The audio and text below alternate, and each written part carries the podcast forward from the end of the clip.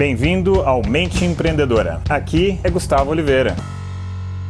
Aprofundando agora na temática de comportamento, de administração de conflitos, de administração das relações humanas, das boas relações humanas, administração das suas emoções mesmo.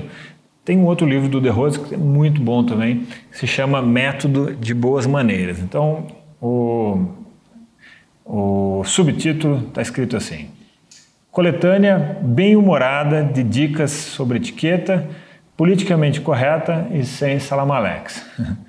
E a maior parte das normas de conduta surgiram de razões práticas.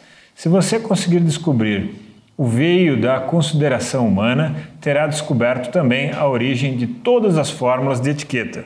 Tudo se resume a uma questão de educação.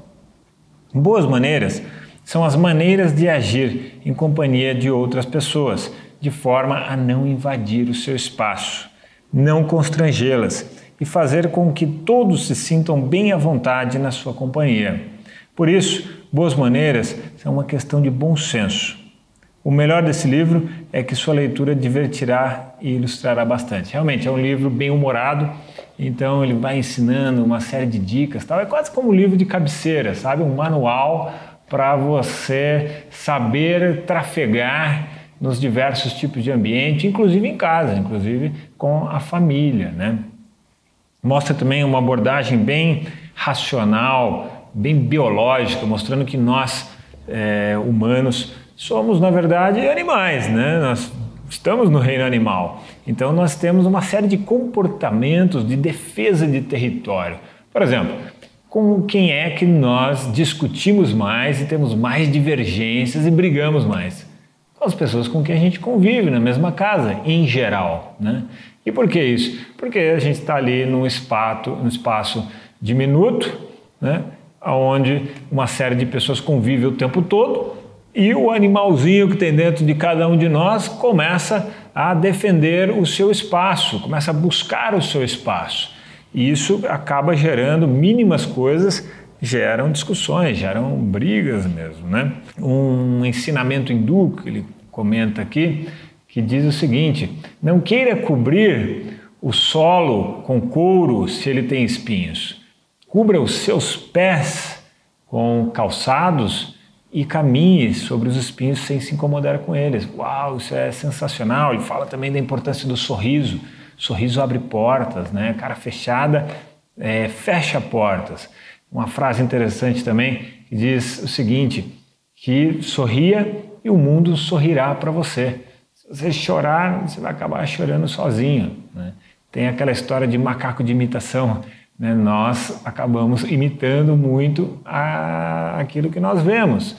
Então, se eu tenho uma fisionomia a maior parte do tempo fechada, as pessoas com quem eu convivo, com quem eu interajo, vão acabar fechando também a fisionomia para mim. Se eu tenho uma fisionomia mais contraída, mais alegre, mais divertida, as pessoas também vão se comportar mais assim. Então, o mundo realmente é um reflexo da nossa atitude, da, da nossa fala, e de como nós nos expressamos. Né? Uma outra coisa muito interessante aqui sobre o espaço vital, a teoria do espaço vital, que tem a ver com aquele espaço animal nosso de defesa de território.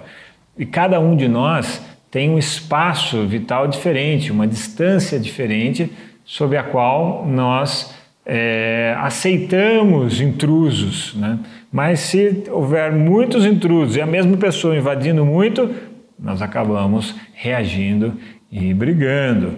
E por aí vai, né? Vai comentando uma série de situações interessantes, né? Sobre fofoca, sobre casal que se fecha em copas, sobre invadir, interromper, solicitar as pessoas demais, né? bloquear e por aí vai. É um livro bem interessante mesmo, bem divertido então, vale a pena, vale a pena você entrar em mais detalhes. E para fechar o assunto desse livro, né, tem um dos capítulos que fala sobre sutileza. Sutileza, eh, comenta que é sinônimo de boa educação.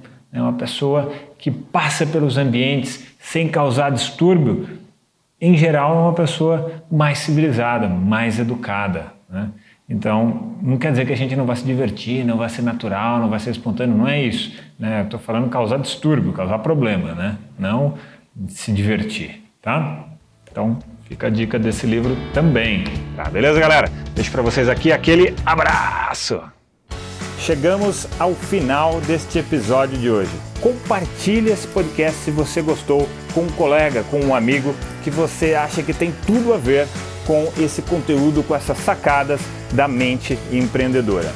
E se você gostou do conteúdo e quiser conhecer mais, eu te convido a acessar o meu site gustavooliveira.com.br e lá você pode assinar também gratuitamente a minha newsletter de vídeos, tá? Você vai receber vídeos de sacadas minhas, de conteúdo, de técnicas, de conceitos sobre essa parte de performar melhor como empreendedor, ter uma atitude empreendedora caso você não seja empreendedor e se ainda estiver disponível o download gratuito do meu livro A Mente Empreendedora, tá bem?